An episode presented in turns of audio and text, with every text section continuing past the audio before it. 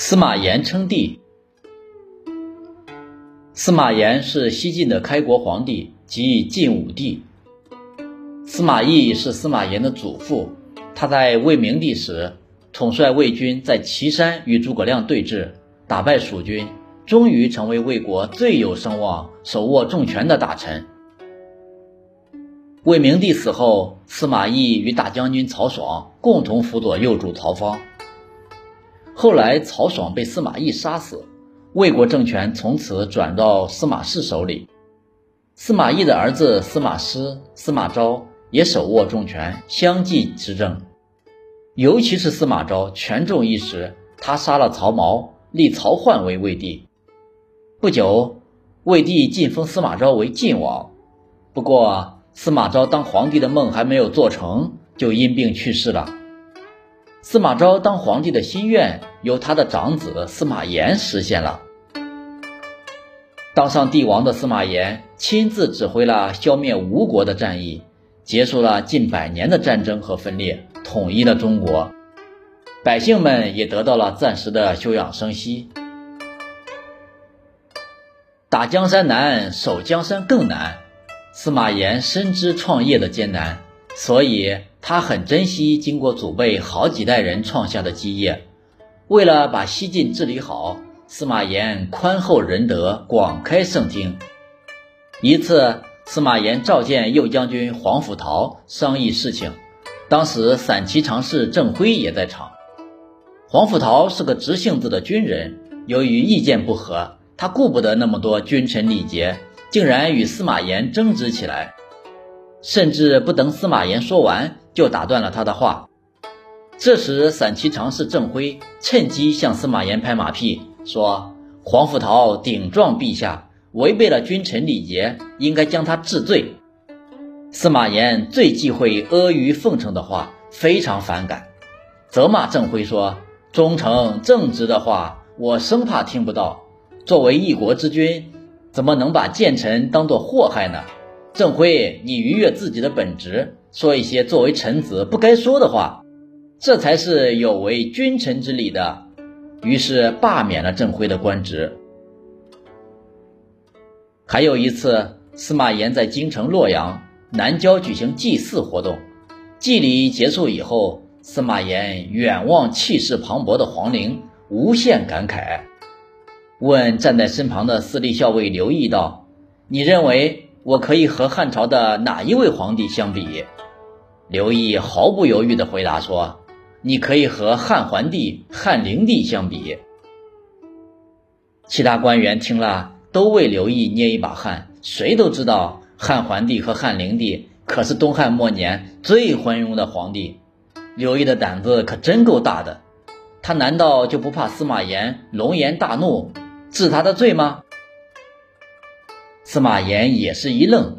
他没有想到臣子会给自己这样一个评价，但他并没有发怒，只是笑着说：“我虽然不能跟尧舜一类的圣君相比，好歹也能做到克勤克俭。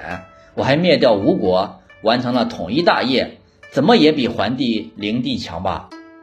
刘毅不依不饶，仍旧固执地说：“汉桓帝和汉灵帝卖官卖爵所得到的钱财都进了国库。”而陛下卖官所得到的钱财都据为己有，只怕你连他们都不如呢。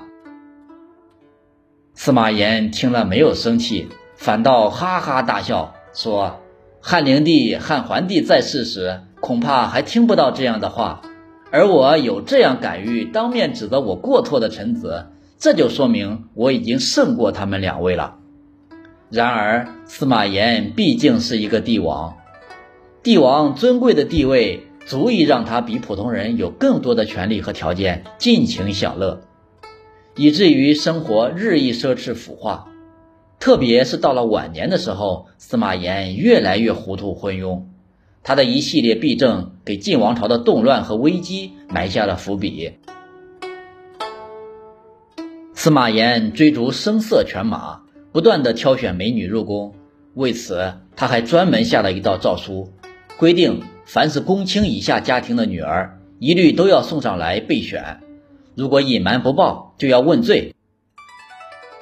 在备选之前，这些女子一律禁止婚嫁。司马炎看上了卞氏家族的女儿，想把她选入宫中充当宫女。杨皇后认为这样不合礼法，劝他说：“卞氏家族有三代都是皇后的身份，不能屈尊后宫的卑微地位。”但是司马炎见皇后阻止，便发怒了，干脆自己来挑选。第二年，司马炎又下诏，命令普通家庭的五千名女子入宫备选。诏书下来，做母亲的都很不情愿地将自己的女儿送进皇宫。被选上的女子与母亲抱头痛哭，不忍离别，哭声响彻宫中。西晋后宫的美女将近一万，这么多美女把司马炎都看得眼花缭乱。他别出心裁的乘着洋车在后宫游玩，任凭洋车停在哪里，哪里的嫔妃就受到临幸。嫔妃们为了得到皇帝的宠幸。纷纷在门前插满了竹叶，并撒上盐水，想引诱洋车停下来。司马炎还大封藩王，依重外戚。司马炎刚即位不久，就将皇族的二十七个人封为藩王，每个藩王都拥有自己的领土和武装，不受朝廷的约束，相当于一个小朝廷。这也为后来引发八王之乱埋下了祸根。司马炎非常宠幸杨皇后，并重用杨皇后的父亲杨俊和杨俊的弟弟杨瑶、杨继。在立太子的问题上，司马炎明知司马衷是一个痴呆，不适合继承帝位，但是因为宠爱杨皇后，还是让他继承了帝位。司马衷这个白痴皇帝成了别人手里的玩偶，受尽了愚弄。立一个白痴太子，本来就是一个很大的失误了。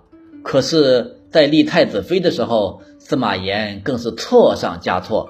他听信杨皇后，选择了凶悍的贾南风作为太子妃。另外，在对待边境问题上，司马炎没有听取大臣们的意见，没有把各州郡刺史的兵权和政权分开，反而减少朝廷驻守的军队，对边疆各投降的少数民族的骚扰也是听之任之。为以后五胡乱华埋下了祸根，西晋王朝便陷入了连续不断的动乱，直至灭亡。